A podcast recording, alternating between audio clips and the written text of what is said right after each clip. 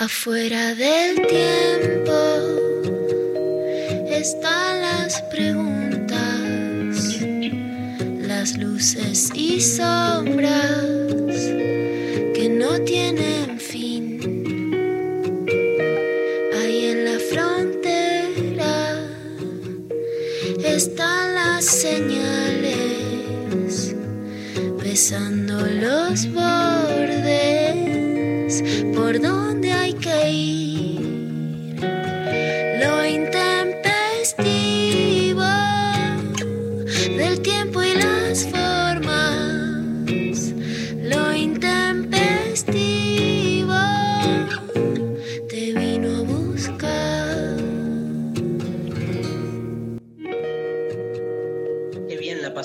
ayer, Pecker, en el vivo, ¿no? Estamos como bimbo, ¿ah? pero anoche, los dos con cara de resacosos. Vos peor. Bueno, gracias. Intenté disimularlo. Escúchame, este, muy jugada, ¿eh? La gente no sé si llegó a ver. ¿Vos recibiste comentarios de cuando mostraste tu, de la, tu cintura, de la cintura para abajo? No, Darío, las mujeres no recibimos comentarios. Yo recibí comentarios del tenor, del tenor, me encanta cuando te tentás. Bueno, quiero, quiero contarle, quiero contarle a, a Buen tema las oyentes- tentaciones. Buen tema de consigna con qué se tientan. Además de con las galletitas. y la tiramos, ¿no? María Stanriver, buen día. Buen día. Yo vi el principio del, del vivo que hicieron un poquito y la vi a Luciana toda eh, con unos labios tremendos y dije, listo, esto ya está. No, no, el tema es que en algún momento yo le pregunté qué tenía puesto abajo y me dijo nada. Ah, esa Y parte no le la dije, le dije mentira. Me dijo, te lo juro. Dije, mostrá. Y mo- Y mostró. Punto, María terminó ahí. no, no me importa nada. ¿eh? O sea, después de las 22.30 no te importa nada, podemos decir, digo, para, en general, como, Esta hora tampoco. siempre son las 22.30 en mi vida. bueno, el, el- el vivo que hicimos ¿Qué ayer quiere? con Luciana Pecker es porque el domingo estamos ahí a full preparándonos para deconstruir el amor en cuarentena este, y nos vamos a ver tet a Sí. tet, tet a tet. Y vamos a hacerlo juntos desde aquí. Este, bueno, tenemos consigna entonces, María, ¿con qué nos tentamos, no? ¿Con qué nos sentamos? ¿Qué, qué te tienta? ¿Qué te tienta? Más un día como hoy, con esta lluviecita, ¿qué te tienta? ¿Qué te tienta, Pecker, con esta lluviecita, con este frío, con este gris? Contanos qué te tienta. Bolas de fraile de leche.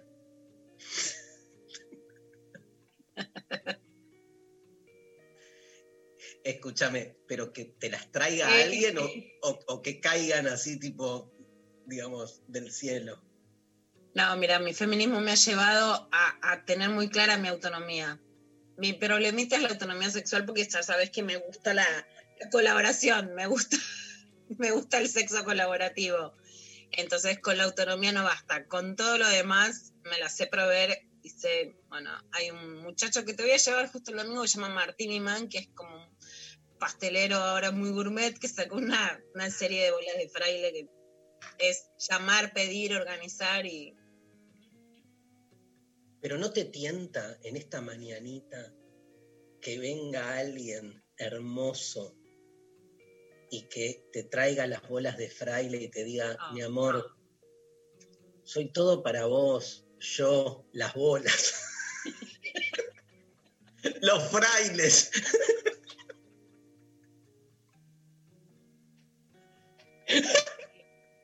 Sí, sí. Viste que hay, hay como. Hay, hay una cosa medio erótica también. Bueno, nada, me voy a ir a la mierda. Este, nada, me arrepentí. No, no puedo, no puedo. Ah, Con las- te arrepentiste es lo mejor, ahora no vamos a parar hasta querer saber de qué te arrepentiste vos también. Lo lamento. ¿A, dónde nos pueden escribir, María? 11 39 39 88 88 No se escuchó, no se escuchó de nuevo. 11 39 39 88 88 nuestro WhatsApp nos mandan con qué se están con qué se tientan nos mandan audios nos mandan por escrito también nos escriben a arroba Twitter Instagram y Facebook A ver, sabías ¿qué? que Facebook nos cuenta Sofi Cornell pasó los 2000 eh, seguidores una conquista más para ustedes Sí, sí. El otro lado de la grieta Pero espera, la tentarse tiene como distintas, este, es polisémico, ¿no? Porque está la tentación de la risa, tipo me tienta algo y me cago de risa, yo soy muy de tentarme por cualquier cosa. bien Después, la tentación de Cristo, que es la que a mí más me, me- me calienta, que venga el diablo a tentarte y caigas indefectiblemente al mal con todo lo lascivioso y lujo. ¿No te gusta el término lascivia? Sí. Sí, sí, sí. Y ya sabes que no lo logré, pero que una de las series favoritas, así que si me decís quién te gusta, ese actor me vuelve loca, es Lucifer. Que quiero No, que la vea. Te juro que la voy a ver, te lo juro. La tengo, la tengo ahí re pendiente y se viene, se viene Lucifer. Es que terminé de ver todas las que quería, así que ahora viene la que me recomiendan mis amigues. Y vos que sos mi mejor amiga, te tengo ahí número uno. Yo siempre recomiendo cosas boludas, ¿eh? Nunca es que... Pero es boluda, pero te va a gustar, porque habla de cosas de religión que yo no entiendo o aprendí con Lucifer. Un poco de sexo y amor y un poco de policiales. Mm. buena combineta Te Escúchame. quedaste en la ¿Qué? tentación de Cristo. Y hay una tentación como más de comida. Y sí, Esas serían las tres grandes. Claro. La triada tentación. como las galletitas, ¿no? Hay una galletita. Las tentaciones. Tentación. Sí, ¿no? Pero es como que. Un chocolate con forma de florcita. sí, Ah, uff. Igual, viste, no sé qué pensás, y eh, hay, estoy pensando en esas tentaciones, en, la- en las- en los tres sentidos. O sea, a mí me encanta, sobre todo en las relaciones eróticas eh, y sexuales, me encanta pasarla bien y hablar como a todos, y también como el, el- el buen humor, ¿no? Como la cosa distendida. Pero hay un límite que si se pasa, es como que estás, no sé, garchando con un payaso, ¿entendés? Es como, para mí, o sea, lo que quiero decir con esto es, me parece que la, la risa, la tentación de la risa, o sea, está fuera de la cama, ¿viste? Me parece que una es buen humor y otra cosa es, te cuento un chiste. Ay, Dios. Yo te entendí porque sos uno de esos tipos que si me hubiera reído me hubieras cagado a pedos. Tipo, ahora no sé, ahora, ahora no es para ti. Ahora concéntrate. Mucho. No, pero, pero un- un- en- no, no estás de acuerdo, ¿no?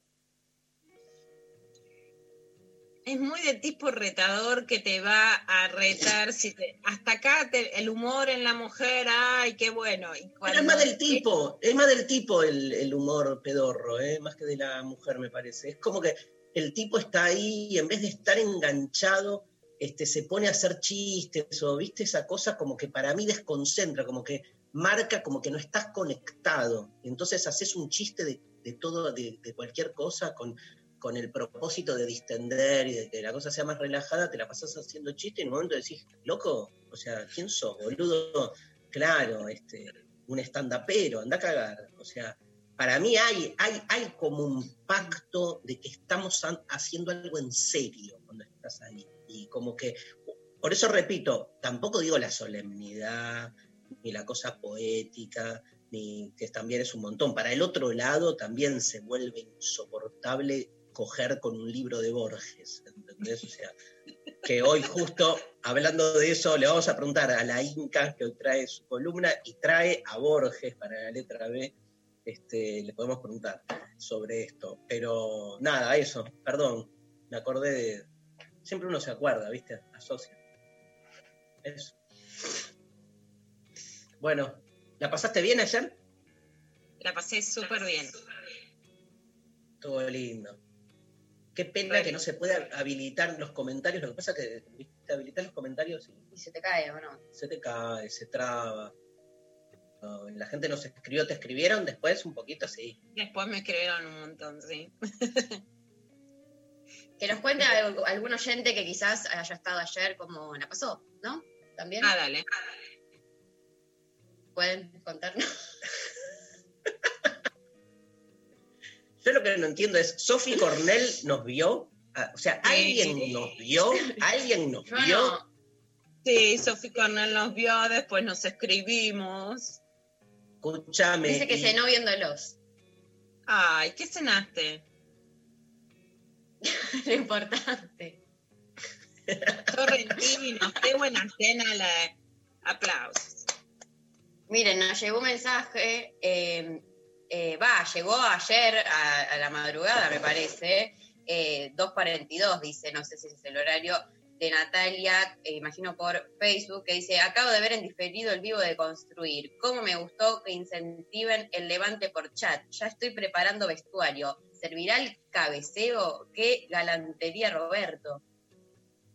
Claro, Me perdí, o sea, claramente no entiendo ninguna referencia porque no, la, la Pecker, como siempre, en un momento, tira que además de reflexionar sobre el amor y la deconstrucción de la garompa, Sí. Además, es un hermoso momento el domingo a las 6 de la tarde para en el chat paralelo levantarte a alguien. ¿Entendés? Porque estás. Ah. Alguien pone, ay, me encantó esta frase que dijo Luciana. ¿Quién más? A mí también. Ay, ¿de qué barrio sos? Yo de Mataderos. Vos, ay, de Liniers, estamos cerca, dale. Nos vemos en el supermercado. Muy bien, es- me, me encanta. ¿En qué góndola? Te espero en la Ah. góndola de los fideos. Ay, bien, Mari, mi copa. Yo de frente en la góndola de la crema chantilly y el dulce de leche. Bueno, nada, eso. Estuvo bueno. Estuvo bueno y por eso el, el- el mensaje del oyente que evidentemente ya se está preparando. Igual hay que decirle que en el chat no se ve. Eso me quedé pensando, pero en el, el nick después se puede buscar, a ver, Sofi, que me, que me asista si queríamos levantar, nosotras que sabríamos cómo hacerlo. Ves a alguien, después lo podrías buscar en Facebook, en Twitter, en Yo creo Instagram. que hay que, que hay que hacer más cara dura y ahí en el chat poner, mandame un mensaje a tal Claro. lugar, te paso mi- pasás el Instagram, ¿entendés? Y que Ah, levantar, claro. pasás tu arroba y que te busque. Sí. Sí. Sí, igual Sí, traten sí, de, sí, sí. de- de escucharnos a Luciana y a mí, ¿no? Digo. Se parecen, si no, a. Yo voy a Si formar no- parejas, dice Sofi Cornell. Ah, le escriben a Claro, Sophie Cornell. Y me han escrito ayer, hicimos una referencia a Roberto Galán. Vos, Mari, ubicás Roberto Galán, sí, ya hablamos de esto. Pues No. mm, difícil, me parece. A ver, no. Ayer no. venías bien. Ayer venía muy bien, Ten- pero me parece que hay una, hay como un momento Tengo que otra, se tengo me otra. pasa. ¿Conoces a la familia Ingalls? Obvio, re- porque mi madre es fan recalcitrante de la Más linda que Laura, que era la linda. Pero, Laura pero- divina. Me, me vi muchos capítulos de la familia. Yo estaba enamorado de Michael Landon. Eh, ¿Quién es? ¿El padre? Ten cuidado. Es- después no terminó apareciendo que era un alcohólico, Bueno, y un pe- violento. No. ¿Sí? Yo siento que hace Eh, poco leí una noticia de que era un violento. Creo que se murió de cáncer. Bueno, lo lamento, pero mm, la noticia de que era un violento yo la leí. Michael Landon, a ver. Alguien que me lo confirme, porque si no leí eso de otro personaje, pero alguien tipo de toda esa, de, de esa familia pasó algo, trascendió como que todo mal. Hay mucho. Ya te lo Está todo el mundo googleando. che, estamos haciendo un programa de radio, ¿eh? Hola. Pueden dejar de googlear y ver el celular. Gracias. Este, bueno, un placer. Qué lindo charlar entre todos nosotros.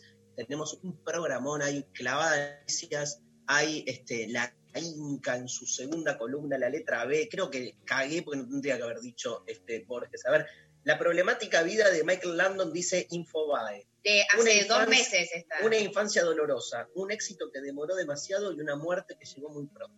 No hay. Vale, bueno, hay que ver. Violencia, o sea, Yo no, ya- no metamos la palabra violencia siempre antes. A ver, Bueno, voy a, vamos a, a verlo para, el- para más adelante. bueno, señoras, señores, ¿te parece empezar con Bjork, Pablo González? Dedicado a mi amiga Lali Rombolá, productora de Lo Intempestivo Human Behavior. Bjork.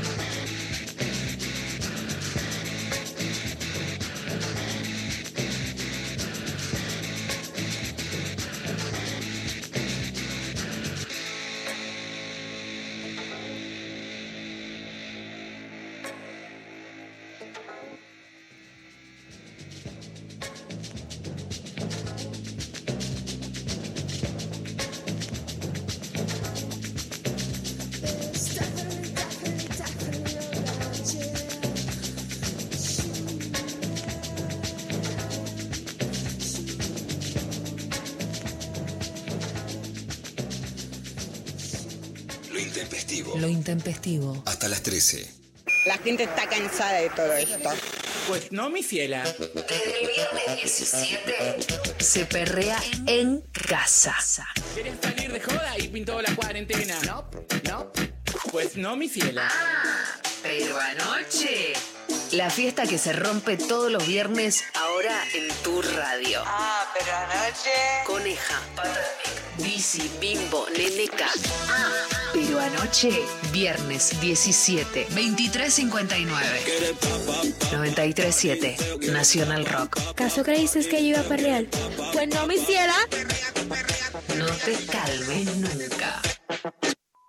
Lo intempestivo te vino a buscar. Bueno, les quiero contar muchas cosas. Primero y principal, me está por llegar comida de Schlepper, que es un este, emprendimiento del amigo Edu Schmidt, este músico grosso, este, y bueno, este, nada, ya nos había mandado. eh, ¿A vos te llegó, Lula, algo de A mí Schlepper? también me llegó, me, me ofreció también y me parece una comida riquísima, caserísima, hecha con súper amor. Ayer también contaba cómo eh, se había levantado para hacerle el desayuno a la hija mientras laburaba. Bueno, es una comida que está alucinante y de estos emprendimientos de cuarentena que dan ganas de, de comprar morfi, de resolver, de comer rico, de pasarla bien y de paso darnos una mano entre todos. Total. Bueno, busquen Schlepper, SH, Schlepper, comida judía, este, de la madre de Edu Schmidt, que aparte la madre de Edu Schmidt me pasaron un audio donde una señora grande este, y que me sigue y le gusta lo que hago, así que este, muchas gracias, le mando un gran abrazo a la madre de Edu. Eh, y bueno, ahora cuando llegue nos vamos a poner a comer, María, ¿no? Antes de que termine el programa. Café con leche con bollos de verdura, una mezcla increíble. Les quiero contar también que eh, hoy voy a mm, hacer una entrevista, me van a hacer una entrevista, ¿sabes en dónde, Lula? Porque me acordé mucho de vos. La gente del diario La Diaria de Uruguay está haciendo entrevistas públicas y bueno, ahí yo la subí a mis redes. Denise Legrand es la periodista que nos hizo un notón a la Pecker y a mí. Lo pueden buscar también esa nota. Cuando fuimos a presentar De Construir el Amor en Montevideo, nos hizo una nota de las mejores notas que nos hicieron, ¿no, de las mejores notas junto también con Estefanía Dermigian, que es la, edi- la editora y la redactora de género en la diaria, uno de los mejores lugares que, que existe. Bueno, al interior de, de la diaria.com.uy eh, hay un. Se meten ahí y dice vivo. eh, o sea, este, no es que va a ser por Instagram, sino tienen que entrar al diario y de a partir de ahí se los deriva. Y bueno, vamos a tener una charla, una entrevista con Denis sobre distintos temas que afectan a la pandemia. María Stanriver este, nos cuenta datos de Michael Landon. No, chequé, chequé la información, quiero hacer una retracción en, público. Eh, la- yo había leído una nota hace no tanto, pero que en realidad lo que decía era que eh, eh, los datos estos no son del actor, sino del original padre de la familia Ingalls, en la que se basa toda la historia, y que toda esa data se omite, dura, y como muchos otros casos que de- como de cosas violentas que le pasaron a la familia Ingalls original, se omitieron después en la realización de eh, la serie. Pero Claro. que yo tenía esa data del original y lo traspolé, pobre, me, pobre Michael Landon. Pero Michael Landon también tiene una historia muy particular, ¿no? Alguien muy conservador, muy ligado. Recordábamos con ella, eh, una eh, oyente, Ana Sevilla, en Twitter nos habla de este, Bonanza, que es una de las series, además, este, donde aparece muy jovencito. Él, este, gracias Ana, los escucho desde Mendoza en mi trabajo. Me encanta la gente que nos escucha en su trabajo y que en vez de prestarle atención al trabajo nos presta atención a nosotros. Amo. La charla de anoche estuvo buenísima. Pecker, una grosa con lo de Galán. Este, te falta hablar de Bonanza, Darío, y me tienta este trío. Luciana, María y Darío, el trío Les Panches. bueno, nada, había un programa de Michael Landon que era como un ángel, que yo siempre lloraba. A mí me gustan todo lo que tenga que ver con este, redención, yo lo amo. Como sé que soy irredimible y que mi, destino es el infierno, entonces toda este, película donde se vea algo redencional, que viene Dios y te, te dice, bueno, al final vos eras un buen tipo, o sea, yo eh, me pongo a llorar. nada. Me gusta. me, me- gusta esa concepción. No, porque yo lo que creo es que es que esa es una idea de la religión en donde a pesar de tener una ideología conservadora, todavía una- había una idea más compasiva, más piedosa que yo extraño de la religión, que de hecho para mí esa idea de la religión terminó con esta pandemia porque si algo, si un lugar Mm. no ocupó, la, la- la religión es el lugar de la piedad, de la compasión, de la ayuda. La verdad que no, no se los ve donde se los necesita y en cambio haciendo lobby, por ejemplo, para que abran las iglesias, ¿no? Y por otro lado, la redención de algún lugar es el lugar del cambio y del perdón, que son dos palabras que me gustan. Esa es la cuestión de la pandemia que vino como también a, derribar ¿no? este, ciertas lógicas, a evidenciar. ¿no? Este, y bueno, no hay que olvidar que en realidad eh, la religión es una interna idolátrica entre idolatrías distintas. Entonces, este, va a terminar, no sé si va a terminar alguna vez, pero evidentemente se la tiene que ver eh, con, con su capacidad de generar eso, confianza, presencia. Esto vos lo decís tan taxativo y tan, digamos, este, como hay que decirlo, ¿no? O sea, más preocupados en hacer lobby para que se abran las iglesias que en otra cosa, pero me parece que es, es de las instituciones, así como la ciencia es una institución que para mí sacó reválida con todo esto, o sea, hay como una este, nueva, nuevo pacto de legitimidad, parece que la iglesia perdió lejos en toda esta pandemia. María Stanraiver. Hay mensajitos, eh, nos llega por WhatsApp, les escuché ayer a la mañana, vi el vivo de anoche, les escucho ahora y ayer estaré el domingo. Gracias por tanto. Bueno, gracias, mucho, eso ya es menos, necesitamos menos. No. Que hagas algo también de tu vida, que pienses en vos. ¿Cómo se nota la gente que tiene todo el tiempo que se le da, ¿no? Amor, cariño, que pide menos, yo des- me desespero por pedir más. Y hay gente que pide menos. No, No, se puede creer. No soy gente. Luciana está de mi lado, lo sé. No, de la de María completamente. O sea, el chabón te dice, "Este- ese dulce, ¿te gusta? Mirá, te muestra una cosa, qué sé yo, una, una historieta que dibujó. Bueno, estoy medio mandándome al frente. Una historieta que dibujó. ¿Te gusta? Te mando un programa de radio. ¿Te gusta? Sí. Che, ayer te escuché en lo que hiciste. Mira, la verdad que no, no me gusta que me estén tan encima. No, le estamos diciendo que venga, que mire y ahora. No, mira, bueno. No, no, Ay, vení. no. Tan No entendí Varones. lo de la historieta. Ay, cómo se nota las cosas que no han vivido. Te mandan una historieta que hicieron y te dicen, ¿te gusta? ¿Pero ¿Por qué te Sí, mandan sí. una historieta? ¿Por qué una historieta? Bueno, porque, porque Quizás tuve así. historias con historietistas. ¿Qué quieres que te diga? Ah, no entendí. Ay, te- dale, la casé toque yo. Estoy... Cometí un error y lo estoy siguiendo para no retractarme. Pero podrías haberlo reconvertido como alguien que, digamos, se inspiró en vos para escribir una- un cómic. Real. Bueno, Un cómic Bueno, te erótico. mandan un podcast, te dicen, ¿lo escuchaste? ¿Te gustó? Sí, mirá, esto me copa, esto está bueno, qué sé yo. De repente escuchás en una charla, un vivo en Instagram, lo escuchás cuando va a dar una entrevista en la radio. Che, estuvo bueno. Mira, no me gusta que estés tan encima, ¿viste? Yo Sí, tengo un mi- tarado. un Un tarado. tarado. Un Un tarado. tarado. Ah, bueno. Pero yo no, yo no hice No, eso, no sean 9% malas. de las experiencias. Bueno, dale. Voy con otro mensaje. mejor. mejor. Eh, hola, soy Paula. Los vi ayer en la previa. Muy linda la Paker. Divina su remera. Darío, no tiraste ni una de la ternura.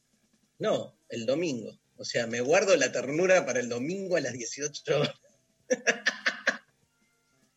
Claro, gente, funciona, funciona así. Eh, el domingo todo es a levantar, ja, se han formado varias parejas, no te van a dar ni bola, Dari. Bueno, no importa. Si se, si se enganchan y cogen, nosotros somos felices. Es como que circula el deseo y todo lo que va vuelve. No hay audios, ¿no, González? No hay audios. Queremos escucharlos. ¿Qué pasa? Que ningún oyente, ningún oyente se tienta con nada, que no nos mandan un audio. El primer audio que llegue se gana una entrada para el domingo. El primer audio que llegue. A ver, el primer audio que llegue se gana una entrada para el domingo Mientras te cuento al 11 39 39 88 88. 39 39 88 88.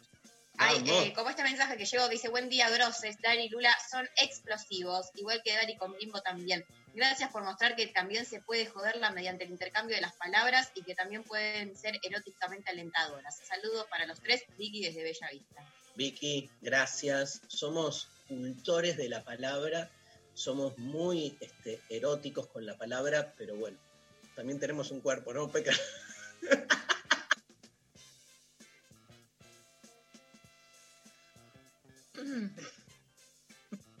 bueno, eh, por, Instagram eh, la gente está respondiendo. ¿Hay un audio?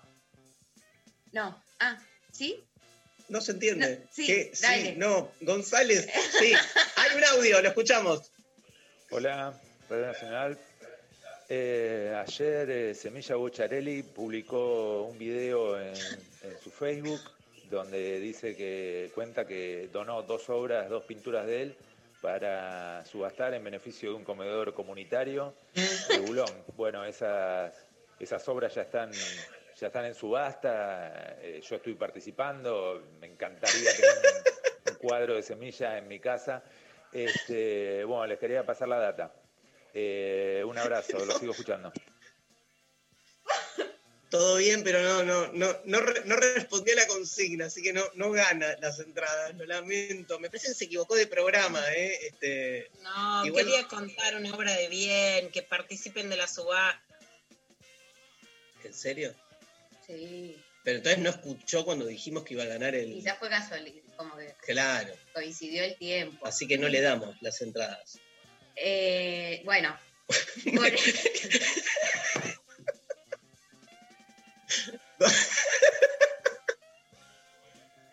Es como cuando Estamos- estás en un sorteo, viste, de una bombacha que querés, o sea, que en realidad no importa, pero vos querés esa bombacha, Sí. sale 38, y la 38 no está y empezás, que lo saquen otra vez, que lo saquen otra vez.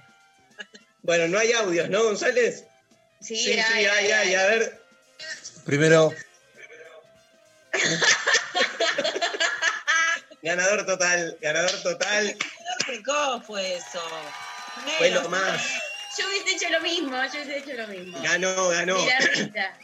Y va- vamos a, a regalar dos entradas. El, el que viene también, vamos. Segundo. Hola, ¿cómo están? Sí, yo quiero entradas y además les cuento que ayer los escuché. Sé quién es este Alberto.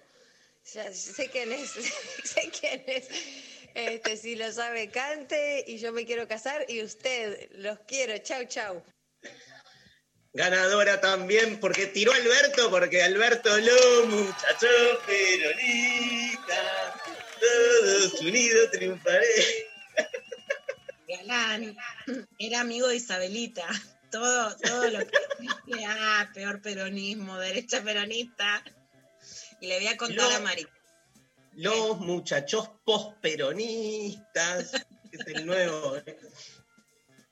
Bueno, ¿te Era- comunicás, Pablo, con los dos oyentes? El que dijo primero y la, la- la- Alberto. y, el que- y la chica que dijo Alberto se ganaron dos entradas. Este, Quiero escuchar igual después. la relación entre Roberto Galán y e Sí. Isabel, dale, de Luciana Pecker. No, era, era amigo de Isabelita, tenía dos programas. Uno si lo sabe cante, donde había un pajarito, y después decía, hay que besarse más, así una cosa muy ¿Te impostada. puedo, No perdés. cantar la can- ¿Te puedo cantar la canción?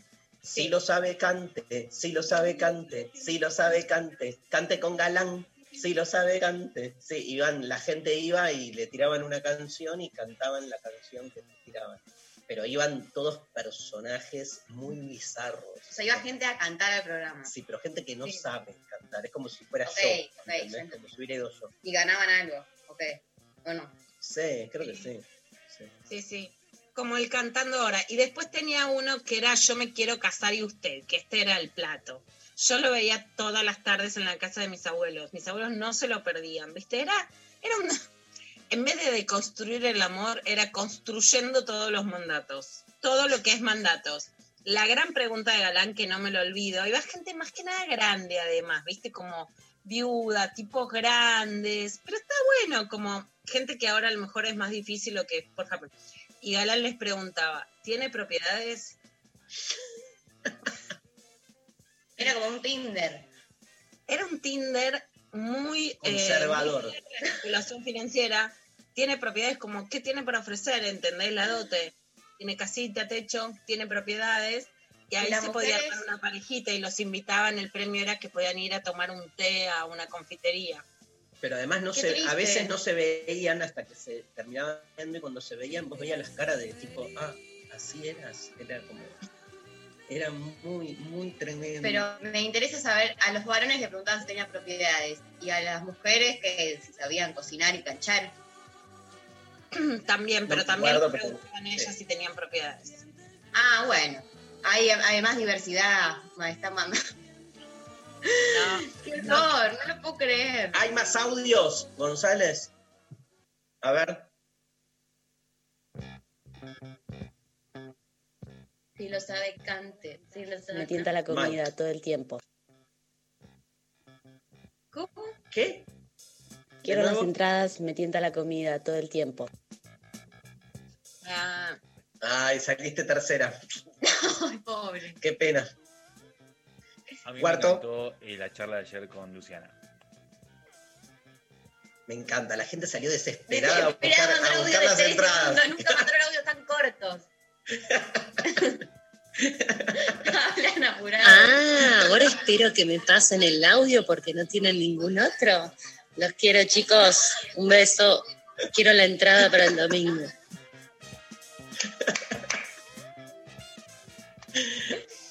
Pobrecito. Hola, los amo. Eh, no sé qué decirle, quiero hablar rápido para hacer el primer audio. Si quieren, después le mando otro audio más, explicando más. Los quiero, los quiero, son hermosos. Bueno, me, me angustié. Me encanta. Bueno, hagamos algo. Hasta acá, todos los audios que escuchamos ganan una entrada para el domingo. ¡Qué grande sos! Mi general. Hasta Pecker cantó Perón Perón, increíble. Lo logramos. ¿Sabes que hay una. mm, ¿Te encargás, Pablo, Lali, de que todos los audios que escuchemos tengan su entrada para el domingo? Em, eh, ¿Sabes que una oyente de Chile me escribe?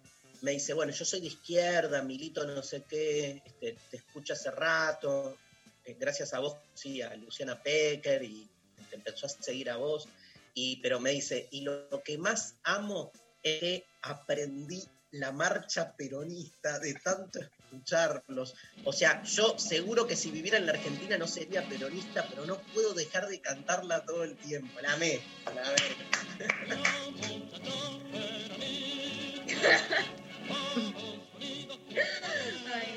Del mismo modo que ayer mismo me escribió una, una oyente desde México y me escribió, bueno, amo todas las palabras que incorporé a mi diccionario. Entonces me ponía tipo bancar, garchar, este, garpa. O sea, todas palabras que empezó a escuchar, de escucharnos, a, a- empezó a repetir de lindo. Llamo las palabras en, en mexicano. Bueno, María, ¿Por tenés. qué te eh, digo que no, sí, sí? Es mi frase favorita de- del último culebrón. ¿Por qué te digo que no, sí, sí?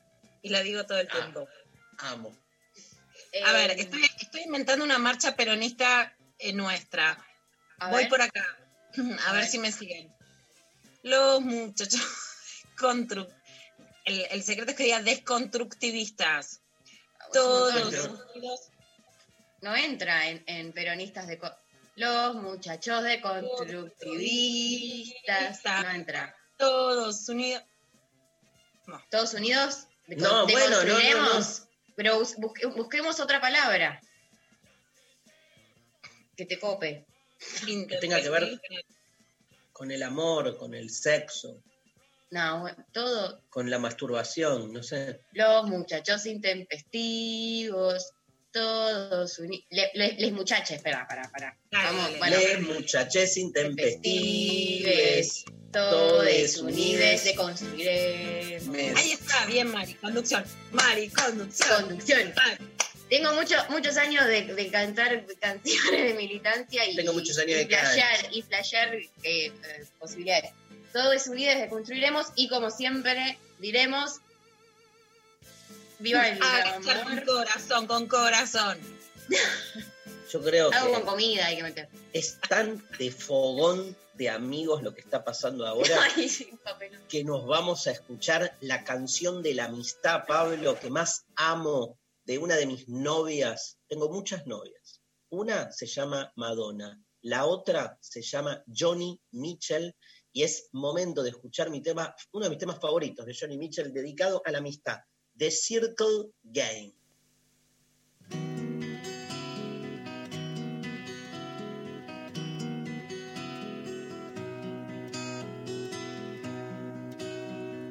Yesterday, a child came out to wonder,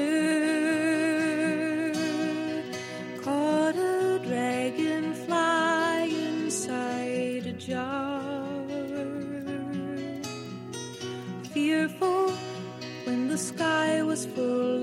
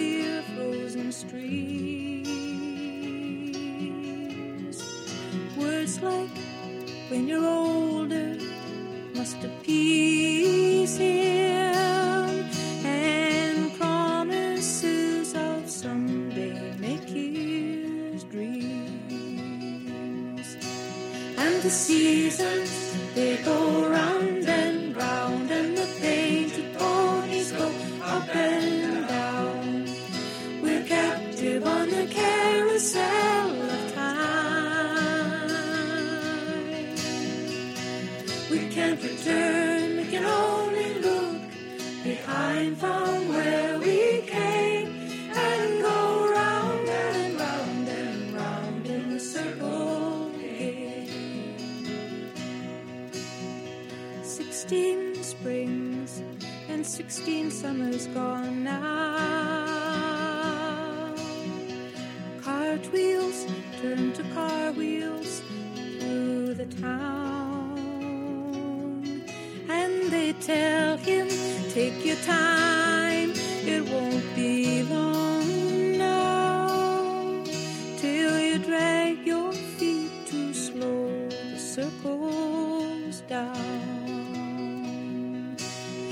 seasons, they go round and round, and the painted ponies go up and down. We're captive on the carousel of time. We can't return, we can only look behind from where.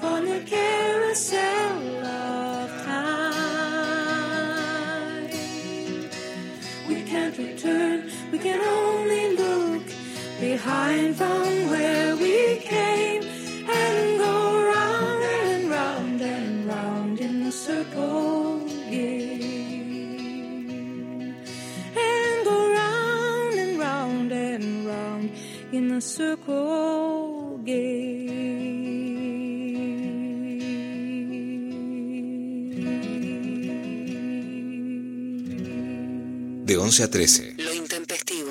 Nacional Rock.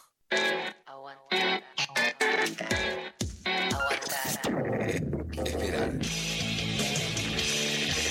Bancar. 937. Nacional Rock. El coronavirus produce una enfermedad respiratoria leve, que solo en algunos casos puede complicarse. Se transmite por vía respiratoria cuando el contacto es cercano. Para evitar el contagio hay que cubrirse la boca con el pliegue del codo al toser o estornudar, lavarse las manos, usar alcohol en gel y mantener ventilados todos los ambientes. Ante cualquier duda, es importante no automedicarse y consultar al centro de salud. Para más información, entra en www.argentina.gov.ar o llama al 0800-222-1002. Ministerio de Salud, Argentina Presidencia.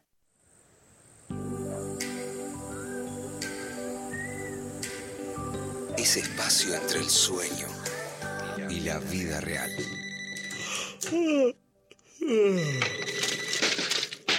Temprano para todo. Flor Alcaraz. DJ Bradón. Temprano para todo. Lunes a viernes, de 6 a 9. Música, noticias y algunas cosas para gente despierta. Temprano para todo. En 937. Nacional Rock. 937. Estamos en Facebook. Nacional Rock 937. Lo intempestivo te vino a buscar.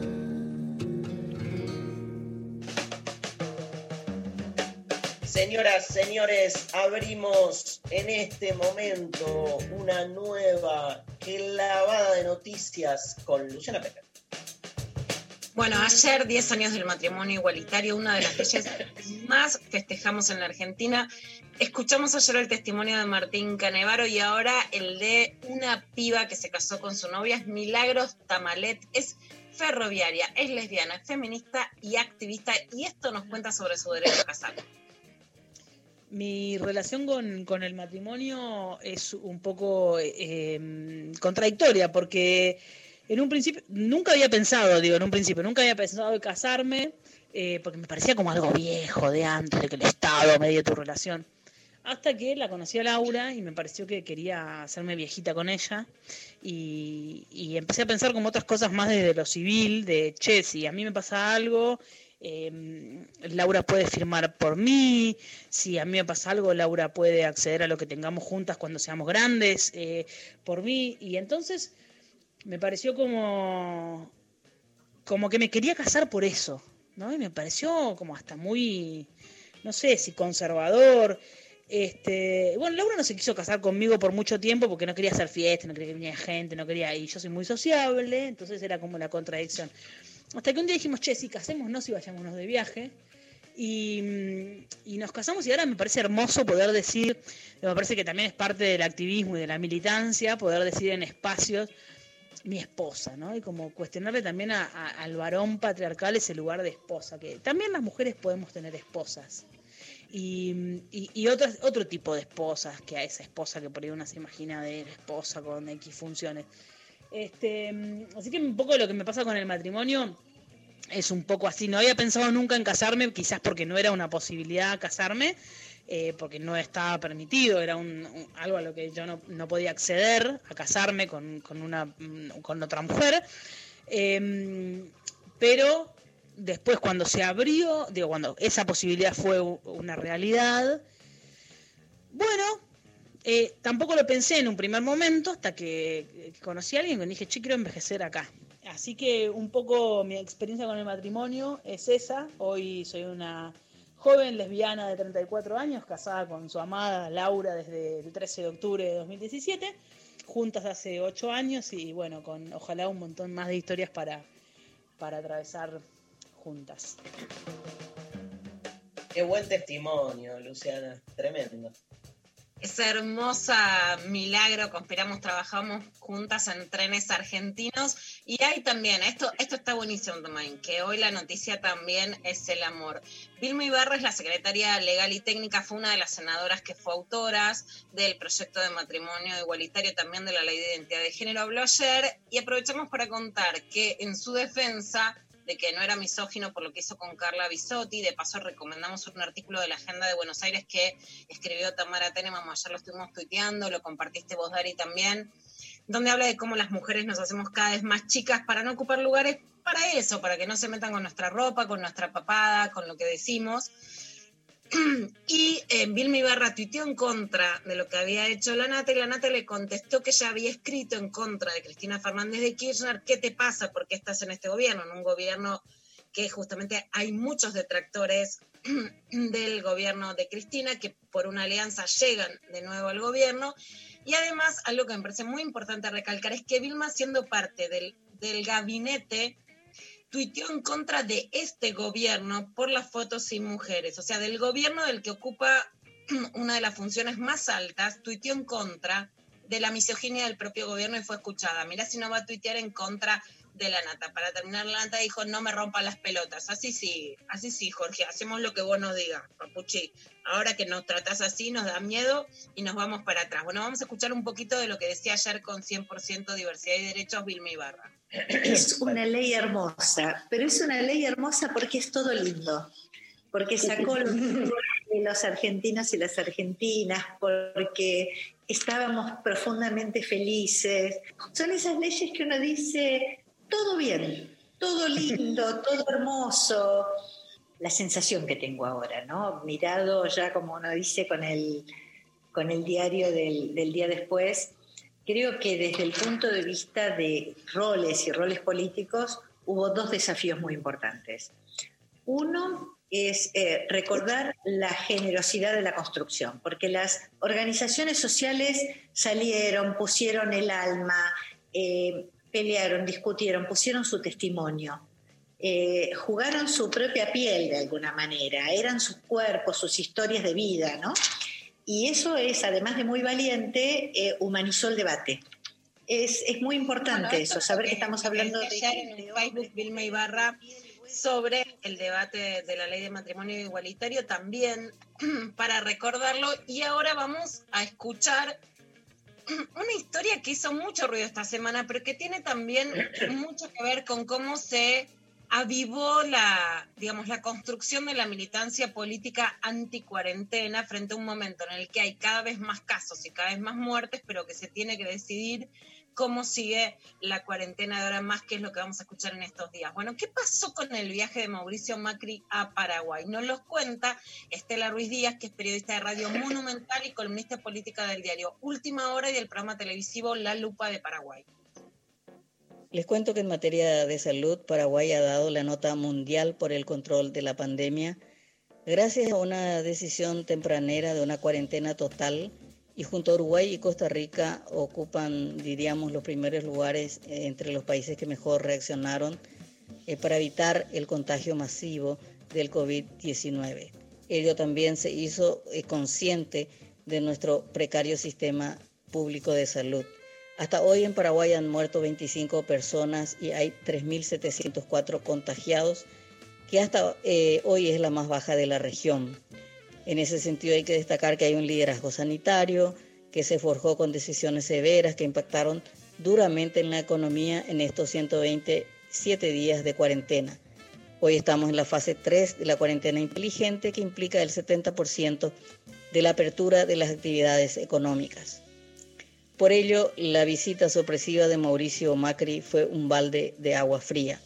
Mientras miles de compatriotas esperan un permiso especial para ingresar al país y cuando finalmente lo logran están obligados a cumplir una cuarentena obligatoria de 14 días en albergues especiales, el privilegio del expresidente argentino generó indignación.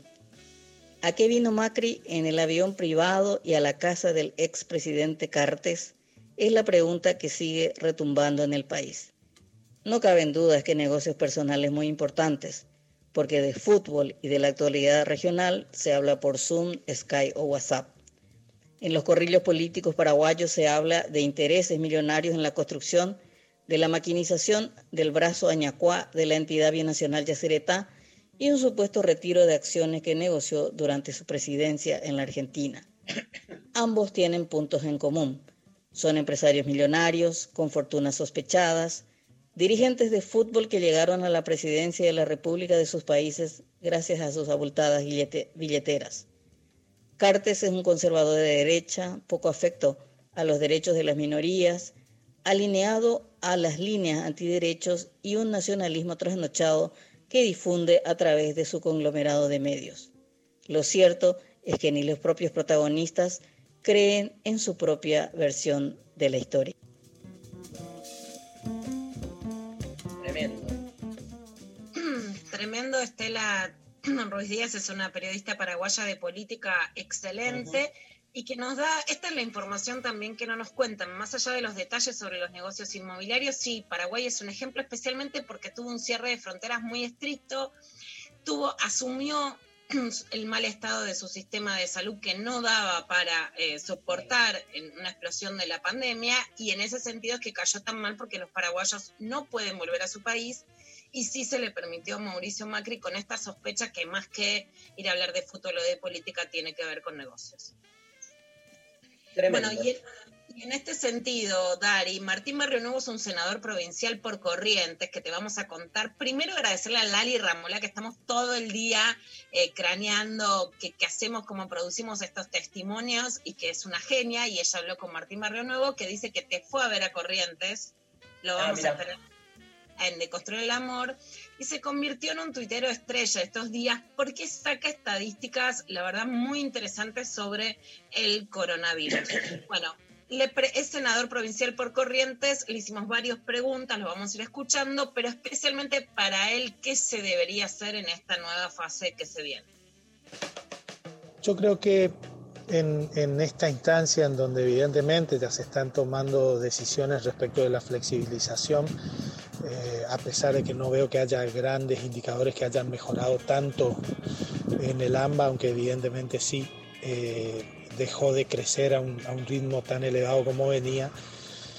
Yo creo que más allá de las cuestiones como, la, como el testeo, el aislamiento, que son cuestiones que las tiene que trabajar el Estado, me parece que es muy importante que se pueda firmar un nuevo contrato social con, con la gente, con esa gente que está enojada, con esa gente que, que, que está, que aún, que aún apoyando, que aún apoyando las medidas de la cuarentena también se siente angustiada y que necesita trabajar y poner todas esas energías, las positivas y las negativas, en cuidarnos. Me parece que eso es fundamental. Hacer entender a la sociedad que, que ahora se traslada, si hay una flexibilización, se va a trasladar la responsabilidad en el común, en todos. Y que en la medida en que todos nos cuidemos más, vamos a ser capaces de también frenar el virus. Me parece que eso es lo fundamental, entender que el quedarnos todos en casa implica, en, eh, llegado un momento, implica en realidad la, la falta de conciencia de la gente de tomar las, me- las medidas para, para cuidarse uno y cuidar al prójimo. Bueno, esto decía Martín Barrio Nuevo, en la Argentina hoy hay 2.072 muertes por COVID-19, se pasó la barrera de los 2.000 muertos y hay 111.160 contagiados. Pero la gran pregunta es, ¿cuántas muertes evitó la cuarentena? A través de estadísticas, Martín Nuevo también es contador, él sacó cuentas que a mí me parece muy interesante escuchar. Si nos hubiera ido como Europa tendríamos 40.000 muertos y si hubiéramos adoptado o no adoptado las medidas como Brasil, que no toma cuarentenas ayer Bolsonaro, en un militante de que no se cierren los negocios, de que la gente salga, que volvió a dar positivo de COVID-19 ayer Bolsonaro, la Argentina hoy tendría más de 15.000 muertos. Vamos a escuchar este, esta- este relato, esta explicación de Martín Barrio Nuevo. La cuarentena tomada de manera temprana, es decir, de manera oportuna en la Argentina, con un, con un gran apoyo inicial, además de todo el, el marco político y también de la sociedad, la verdad que sirvió para muchas cosas, por supuesto para salvar vidas. Si, si nosotros tuviéramos las curvas de, de Europa hoy, de cualquiera de los países europeos, hoy a esta altura tendríamos entre 40.000 y 50.000 fallecidos. Eh, pero por supuesto nosotros tuvimos la posibilidad de aprender también ya de sus, de sus errores, ¿no? Y a partir de allí Argentina y Colombia son los países grandes de Latinoamérica que tomaron medidas eh, tempranas en términos de cuarentena y la verdad que los resultados de los dos países han sido significativamente mejores en materia de, salud pública. Eh, hoy Colombia está creciendo bastante más que la Argentina, pero en definitiva son dos ejemplos claros de adopción de cuarentenas estrictas tempranas, porque la cuarentena sirvió mucho más en los lugares donde se tomó de manera temprana que en los que se tomó ya por obligación, como sucedió en algunos países de Europa. Bueno, buenísimo, buenísimo, Lula. Qué, qué piola, ¿no? no mira, este, aparte fue, eh, me acuerdo esa vez que fui a Corrientes, ¿viste? Digamos, digamos, tanta gente, fue, fue muy, muy, nada, me, me colgué por esto, porque me acuerdo que habíamos hablado con vos, eh, había, había, mm, eh, Corrientes es una, una provincia que por decreto provincial es provida. Sí, ¿No? es una de las provincias más conservadoras de la Argentina, lejos. Y además tiene eso, tiene Por como ejemplo, que, que me querían escuchar a mí, cruzan de Corrientes a la Feria del Libro de Chaco para venir a escucharme. mira. Y, y bueno, di una charla ahí en la Feria del Libro que fue como en un predio abierto y habían, no te miento, dos mil personas este, y la gran mayoría de las mujeres que estaban ahí con los pañuelos verdes, este, fue antes de, de- de la ley, de- del debate sobre la ley, fue impactante, fue toda una situación, la verdad que, o sea, en Me todos los que lugares vuelta a la manzana la cantidad de gente, ¿no? Que vos me No, mostrabas no, no. los videos. Tremendo, tremendo. Pero bueno, un gran abrazo a toda la gente de Corrientes que nos escucha. Bueno, gracias Lula. ¿Quedó algo o no? Vamos a seguir la semana que viene, pero ya tenemos un buen panorama de noticias. Ah, cierto que mañana no venís. Lula, te voy a extrañar. Te vamos a extrañar mañana. Nos vamos, este, se viene la Inca, ¿eh? Se viene la Inca con Yo Te ABC. Nos vamos escuchando como ayer a Rosario Blefari, este homenaje a Rosario, un nuevo tema de ella. Este, escuchémosla todo lo que podamos. Lobo, Rosario Blefari y volvemos en lo intempestivo.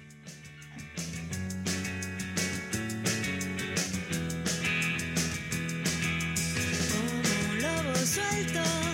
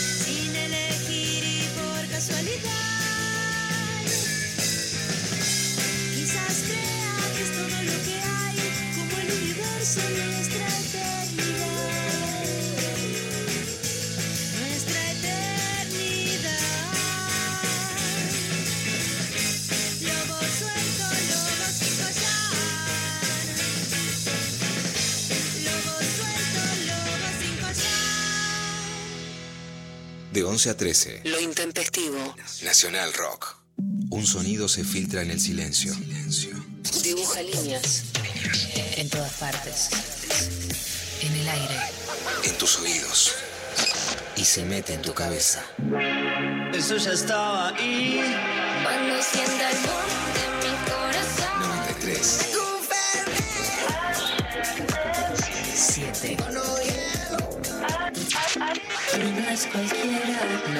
93.7. Nacional Rock.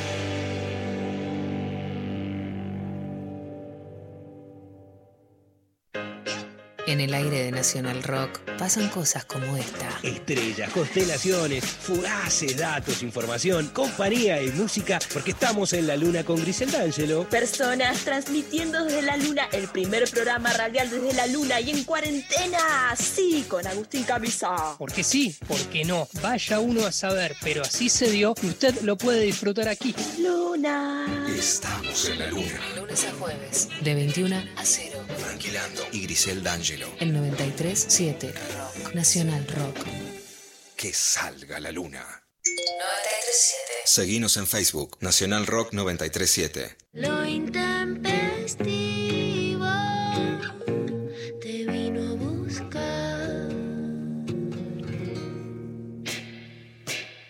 Bien, nuevo bloque de lo intempestivo con la presencia de nuestra columnista nueva. Vamos a debatir en algún momento con la Inca, de ella se trata, este, hasta cuánto se puede decir nuevo o si estamos en tiempos postmodernos que han disuelto la idea de novedad como un presente eterno. Hola Inca.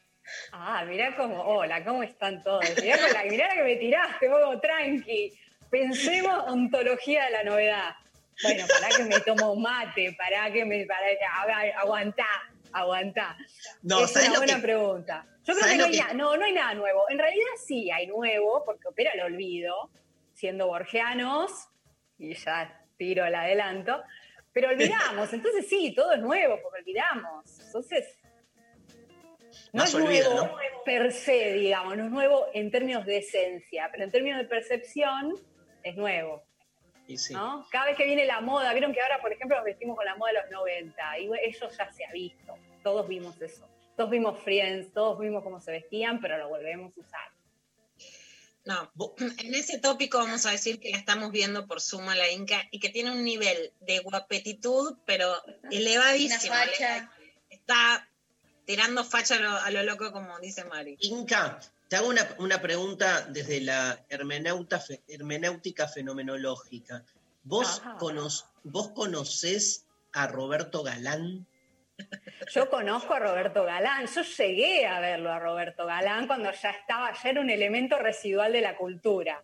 Ya estaba en tren, ya estaba viniendo el tren de la historia y le decía, tocaba, viste, la bocina y decía, "Mm, Roberto adentro. Sí, porque era, era rari. Además, claro, como ya era vintage, la- las personas que iban eran señoras, señores, ¿no? Y Sí, claro, a veces tiraban cada una desde el punto de vista de género, que vos decías, no, le- la- la- las expectativas que tenían de una pareja, ¿viste? Era todo, mm, te tiraba alguno, ¿viste? Algún señor decía que me cocine, que me haga las milanesas. Yo me acuerdo, sí, sí, sí. Después, bueno, ya está.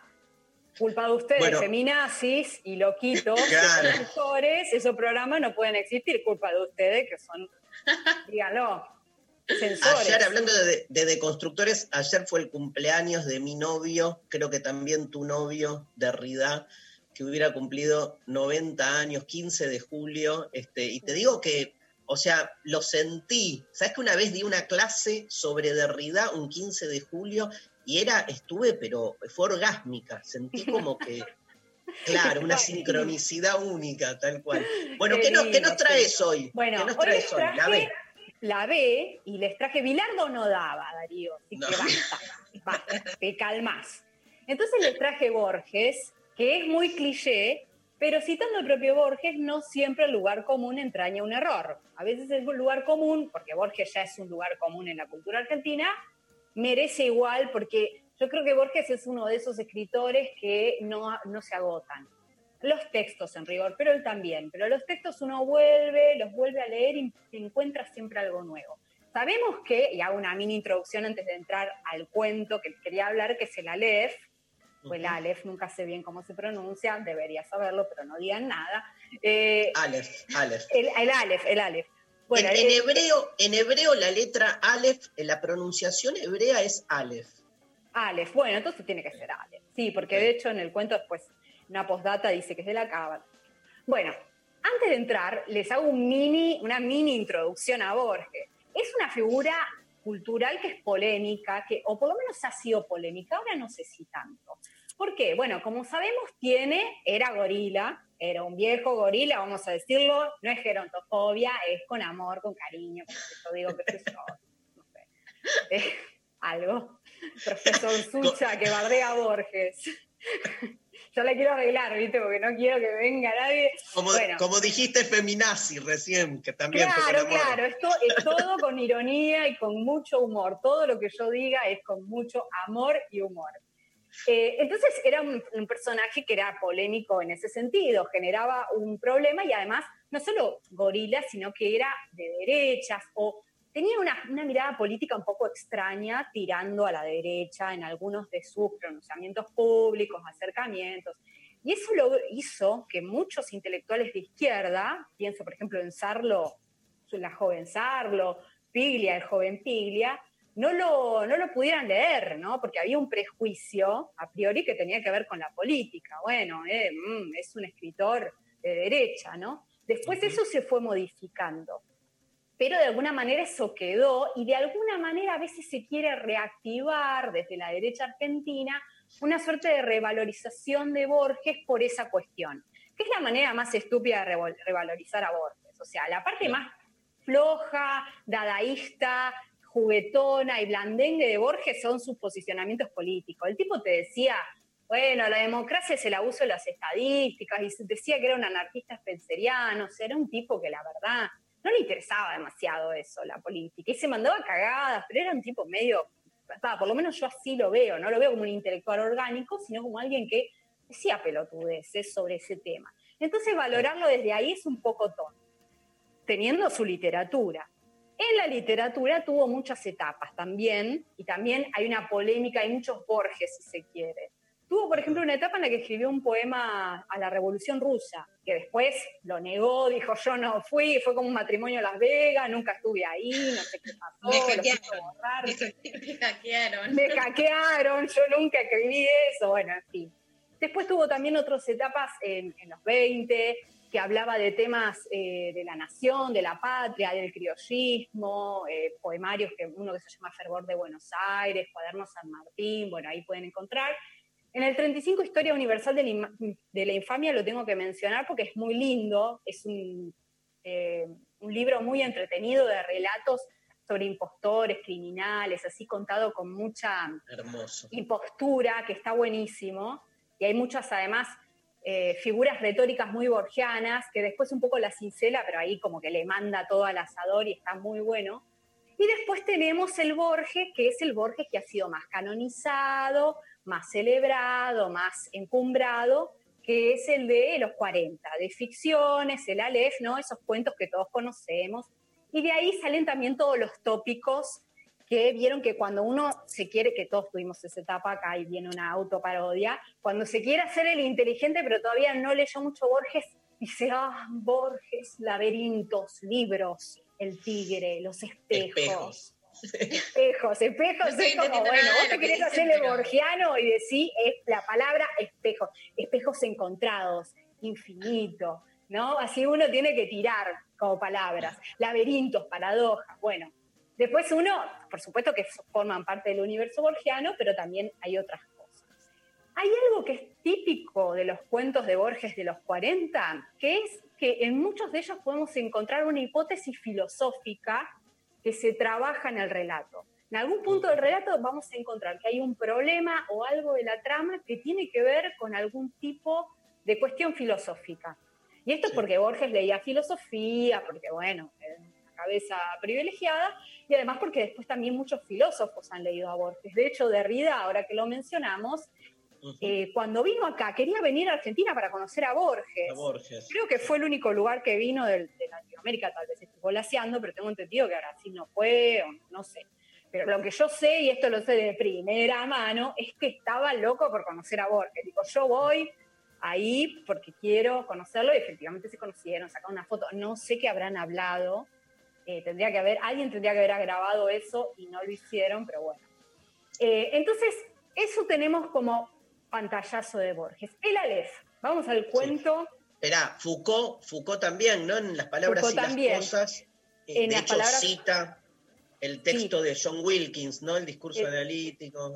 Qué lindo Exacto. eso. Arranca ahí, sí, y además es muy lindo lo que dice, límite del pensamiento, y uno se queda, bueno, ya está, listo, estoy fuera de lo real.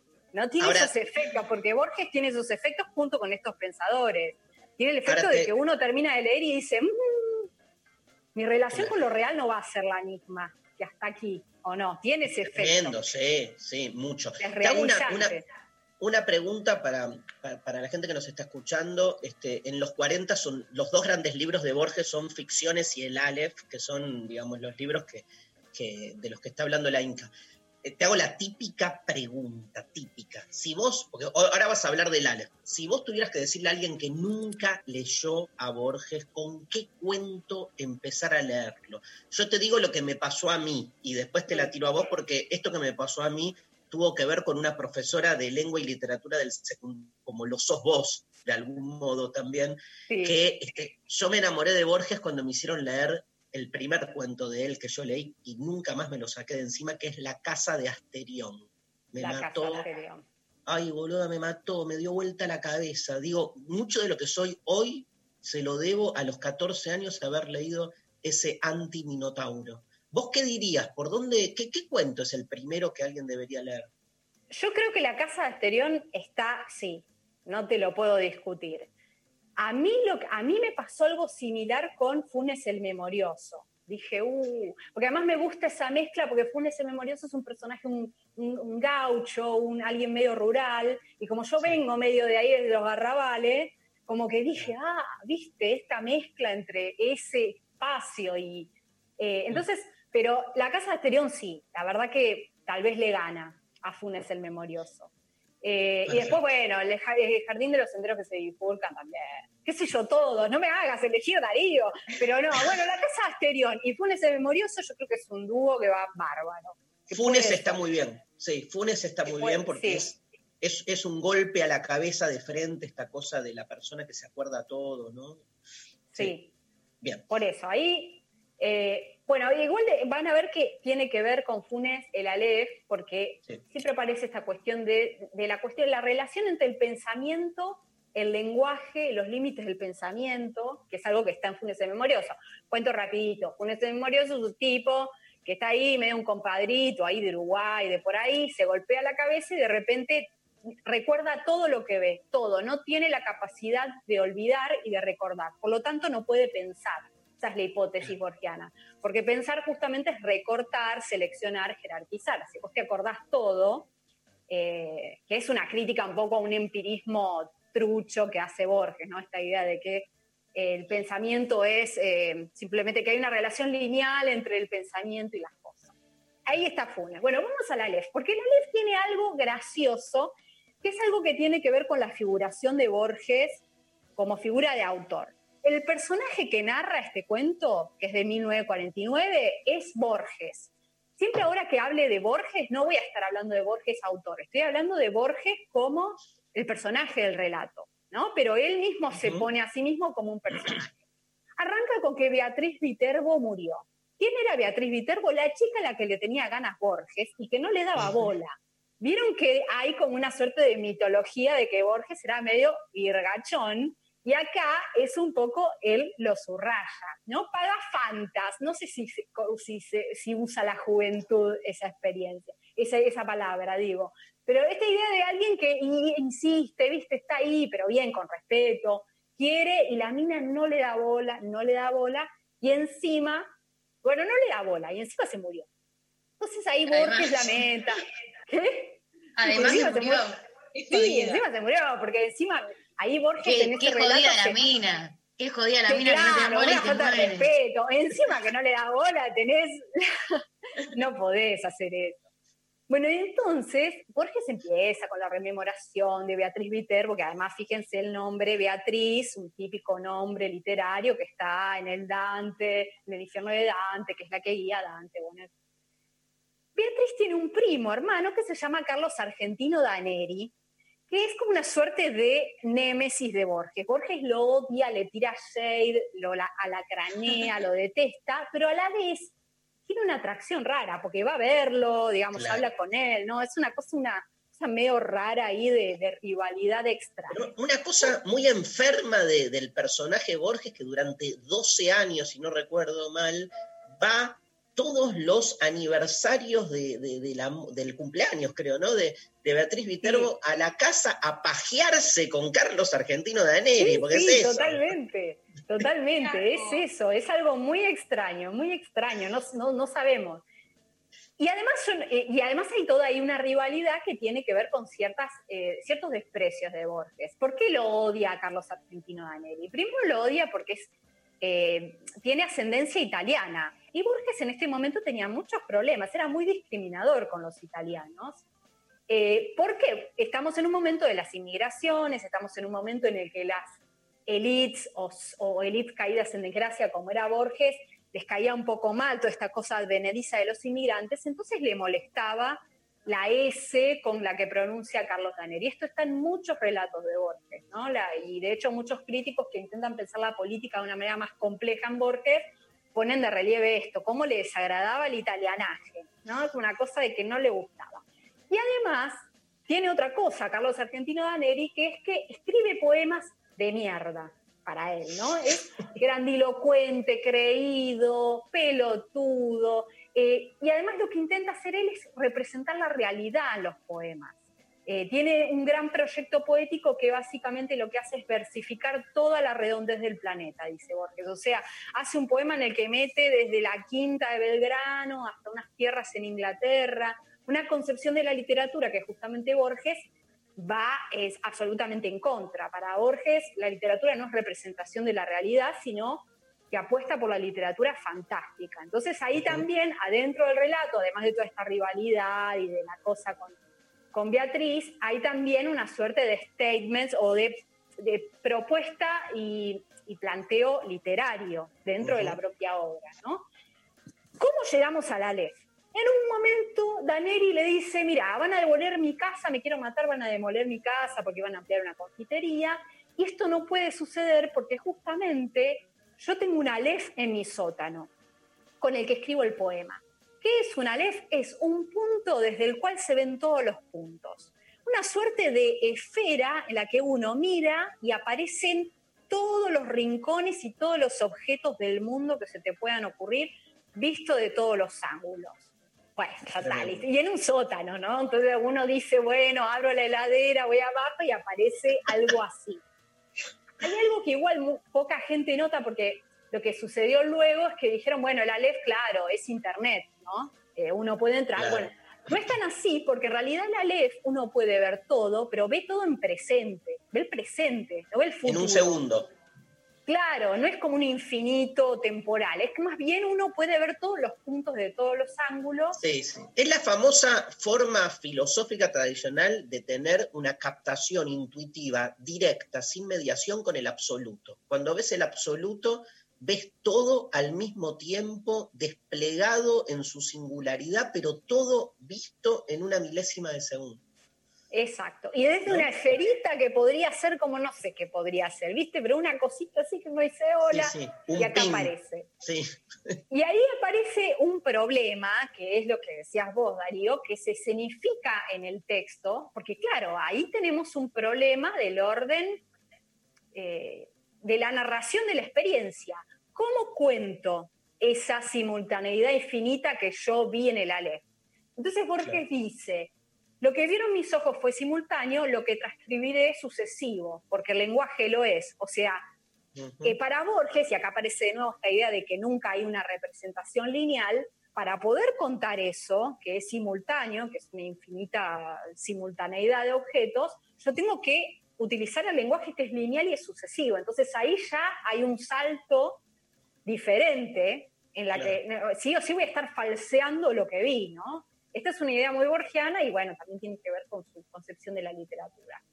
Y todo lo que ve ahí es fantástico. Aparece en el relato una larga enumeración de todo lo que ve. A mí igual me hubiese gustado que alguien tendría que hacer una parodia de este cuento y meterle cosas graciosas en la enumeración, porque todo lo que dice Borges es, bueno, guerras, batallas, eh, no sé, cosas bellas, un cajón de escritorio, el- un Sí, puente, un astrolabio, y yo le mandaría ahí un sándwich de milanesa en la cancha de huracán, ¿viste? Hay que mandarle a lo gracioso. Y en el medio de la enumeración aparece una parte muy truculenta, que es que él ve en todo ese infinito unas cartas obscenas que le escribió Beatriz Viterbo a su primo. No, sí. ¡No! Sí, sí. Todo muy raro. Y acá hay ciertas cuestiones biográficas que no narraré porque no las vamos a narrar y no es necesario porque la ficción de por sí se basta y no necesitamos salir afuera. Pero bueno, esta cosa de, ¿no? Cierta, una endogamia rari, muy rari, pero bueno, aparece eso. Y además también ve el cuerpo de la amada, ya muerta, ¿no? La parte más truculenta, más a lo Claro. Poe de- del relato. Y en esa enumeración fantástica dice, vi el Aleph, o sea, dentro del Aleph, el Aleph, vieron ahí la cosa muy eh, dark, no sé, no, ni siquiera dark, o, o algo así, pero esas, esas paradojas, vi el Aleph la tierra, la tierra otra vez en el Aleph, y el Aleph en la tierra, vi mi cara y mis vísceras, vi tu cara. Y a mí me encanta cuando pasan esas cosas, porque cuando uno lee vi tu cara, te está metiendo como lector vos, Inca, adentro te habla a mí, yo senté, me está hablando a mí, saluden a la cámara, hola. Porque uno siente eso cuando, cuando el escritor hace esos juegos en el que te habla, uno tiene como, ah, rompió la cuarta pared. Y termina con sentí infinita veneración, infinita lástima. Como ahí, imagínense, transido absolutamente por ese mare magnum de lo real desnudo que lo atravesó como una escaña en el medio de la ruta. Y en el medio de esa conmoción llega Carlos Argentino Daneri y lo interrumpe con algo re pelotudo, como que le diga, eh, alto Aleph, ¿no? Como que aparece y le corta todo, subrayando lo desagradable eh, que es el personaje, o por lo menos cómo lo quiere dejar Borges, como un, un tipo bastante pelotudo. ¿Vieron el típico, eh, el argentino medio Sí, Eh, sí. Atorrante. contrasta muchísimo con la- lo sublime de Borges, que ni siquiera es sublime, pero es como, bueno, está en una experiencia realmente más allá. Ese es el Aleph. Yo te lo recomiendo porque está muy bueno. Me parece que mezcla, además, cuando habla de Carlos Argentino es muy alacrán y tiene mucho para robar cuando uno quiere bardear a alguien. Bardea muy bien Borges. Spoileemos y este finalmente se derrumba.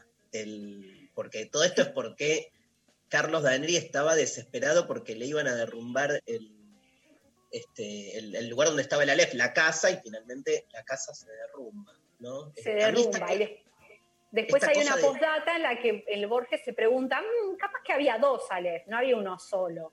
Y retoma esta cosa que hace Borges de tomar una enciclopedia que habla de la cábala, que habla del Aleph, no sé qué. Porque lo quiere denostar a- a- al, al italiano, ¿no? Todo el tiempo. Y, y lo peor es que el italiano termina sacando el segundo premio de, de- del, ¿no? Del premio De- nacional de, de- de un concurso, concurso. Sí, Sí, sí, porque es- eso era también, hay, hay un elemento real que también, que era Borges en ese momento, no ganaba concursos, ganaban concursos los, los textos más realistas, eh, tipo Mallea, bueno, tipo lo que dice que hacía Carlos Argentino, pero la verdad es que a Borges no le iba bien en ese momento, porque justamente lo que tenía que hacer él era proponer y pugnar por una estética diferente. La estética que en ese momento reinaba era eh, alguna Claro. forma del realismo, bueno, en fin, otro tipo de literatura. Cuando Borges dice lo que va es la literatura fantástica, arma ahí con, el grupete de Victoria Ocampo, de Silvina Ocampo, de. Bioy Casares, que era su amigote, y dice, bueno, vamos por otra cosa. Entonces Inca, ahí había también la- como que para mí Borges aprovechaba para tirar toda la mierda que se venía juntando. Decía, bueno, voy a ser el mejor escritor del mundo, mirá el cuento que te mando, pero en el medio tiro todas estas miserias. Nue- Nuestros oyentes están desesperados por preguntarte, a- entonces nos han mandado. eh, Hay una pregunta que llega al WhatsApp tremenda que dice, hola intempestives, quería consultar con respecto a que Borges escribió el Aleph bajo la influencia de los hongos, ¿qué hay de verdad en eso? Yo no creo.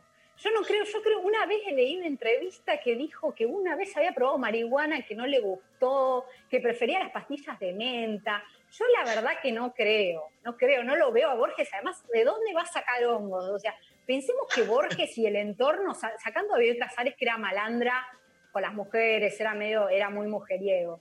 Pero era un tipo bastante, me parece que, que era un tipo muy. No, no lo veo tomando hongo. La verdad que no.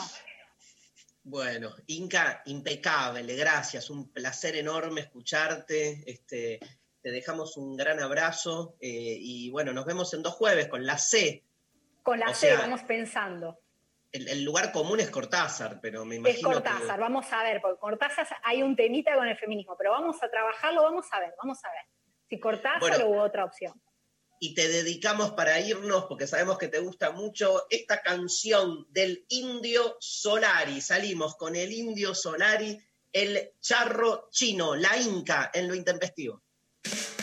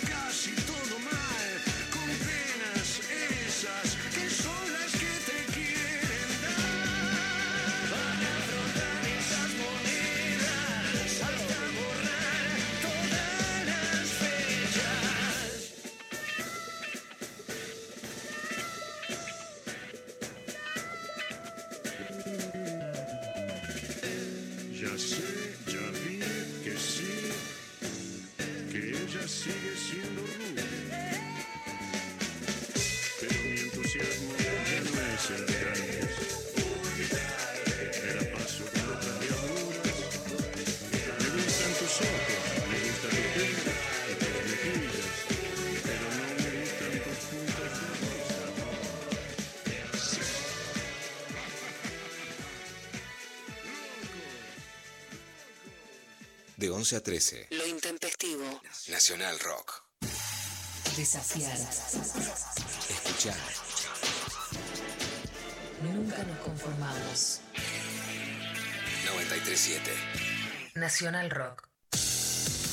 Gracias por elegirnos y gracias por quedarte en tu casa. Nuestro compromiso es con el aire y con la salud. Respetando las normas establecidas, desde Nacional Rock seguimos trabajando para que no te falte la radio, para que te informes, para que te diviertas en estos tiempos tan difíciles y tan inciertos. Tu compañía es la nuestra. 937 Nacional. Nacional Rock. Hacé la tuya. En el medio del día no hay despedida. Solo bienvenida. Hola. Hola, ¿qué tal? Hola, ¿qué tal? Hola. Hola, ¿qué tal? ¿Qué tal? Hola. ¿Qué tal? Calugo Infante. El árabe Ramí. Nati Carolias. Hola, ¿qué tal? Lunes a viernes de 13 a 17. 937 Nacional Rock. 937. Estamos en Twitter. Arroba Nacional Rock 937. Lo te vino a buscar.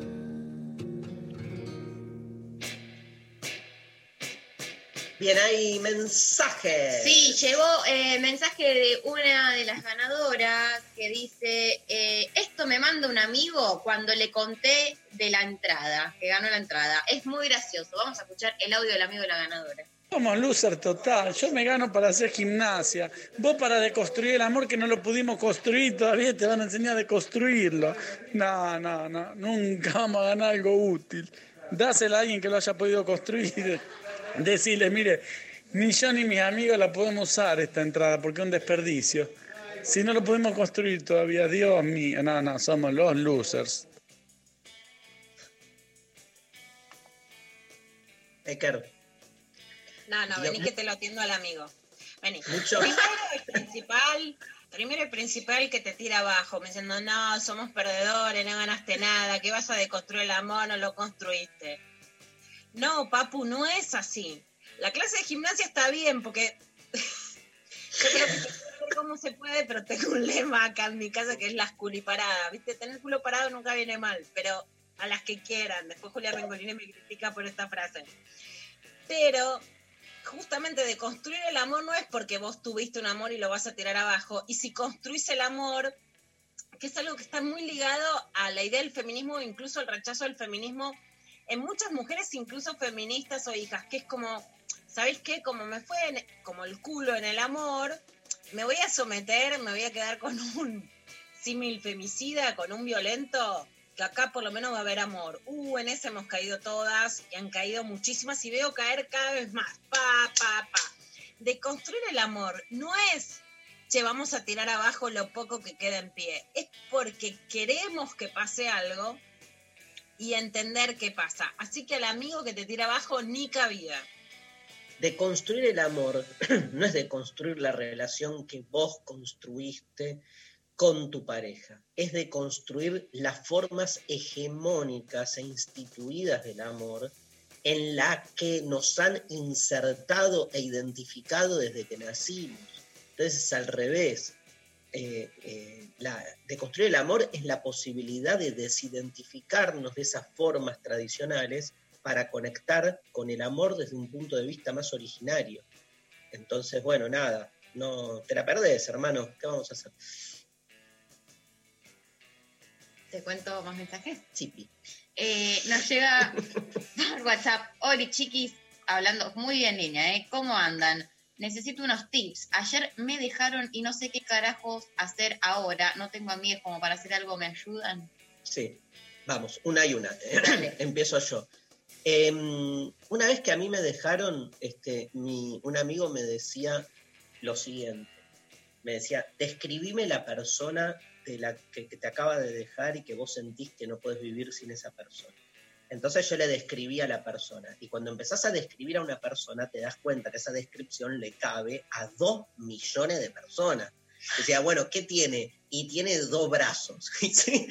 Medio mundo tiene dos brazos. ¿Qué más tiene? Nada, me dice cosas lindas, o me decía, porque me dejó, ¿no? Entonces, mucha gente te puede decir cosas lindas. O sea, Lo importante es relativizar a esa persona porque hay muchísimas otras personas que primero te van a querer más de lo que el tarado o tarada este que te dejó, este, dejó ya de, quererte. Y después nadie tiene algo particular, ¿viste? Cuando nos enamoramos, desacralicemos un poco esa idea. No encontrás a una persona que es única y que no hay otra en el mundo igual.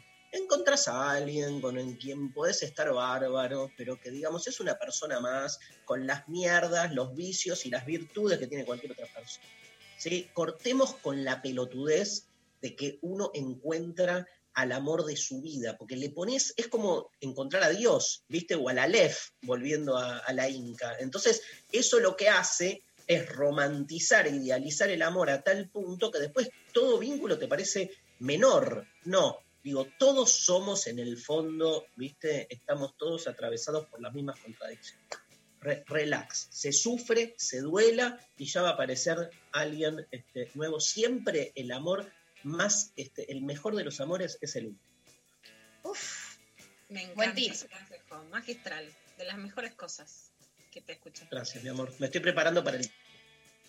Te noto, Kenchi, muy bien. Eh, ¿Más audios? Más audios, hay audios. Todos unidos garcharemos. Bien, bien. Banco, sí, tiene y que estar, tiene que como estar. siempre daremos un grito muy orgásmico. Un grito de clítoris. Somos polvo. desconstructivistas, todos unidos desconstruiremos y como siempre daremos un grito de corazón. No, bueno, al final, escúchame, tenía deconstruir. muy buena voz, ¿ves? A mí me gustó. No, bueno, Muy buena bien, voz, está muy buena voz. Mi cosa sexy de muchacho peronista muy bueno. Otro audio.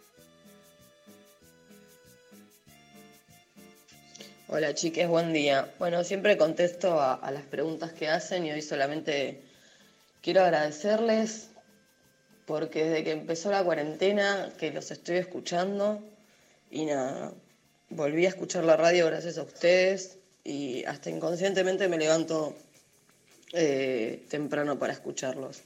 Solamente gracias y son tres genies. Un beso enorme. Ay, qué amoroso. Me voy a poner a llorar. Ay, yo también. Soy muy sensible. Igual las 11 no son temprano. Y Dari, sí, no te levantás muy temprano. Para la gente que vive en cuarentena es temprano, yo estoy con ella. Siempre un remate que choto. Veníamos todos eh, enternizados, ay, qué lindo, ay, ay, qué... Igual no es temprano. Bueno, Matambrito tiernizado. Vamos a hablar del matambrito tiernizado el domingo. Respondió la del oyente de ayer. ¿Hay más audio, González? Hola, A ver. chiques. Los adoro. Me encanta el programa y no me pierdo un solo día. Bueno, gracias. Gracias. Más Buenos audio. días, gente. Quiero las entradas. Vamos, vamos, vamos, vamos. No, no, escuchá. Eras el primero que llama. Le dimos ocho entradas, vos sos el número 45. O sea, no da. Igual la mejor, ¿eh? Tenés- tenemos- Ay, a ver, ay, mensajes en Instagram. En Instagram, eh, bueno, eh, por ejemplo, nos mandan que los tienta Darío en sex. Ya tengo la entrada, manda una persona. Eh, mañana, mañana. Me estoy, me estoy depilando para mañana. No. Darío va a tener un fin de semana salvaje.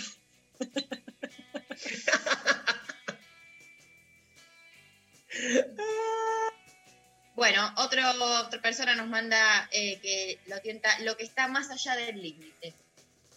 Y sí. Y sí. Sí, sí, mucho. Bueno, hacemos una canción en el medio, González. ¿Nos copamos? Vamos con, eh, si te parece, Siuxi and the Banshees, Cities in Dust.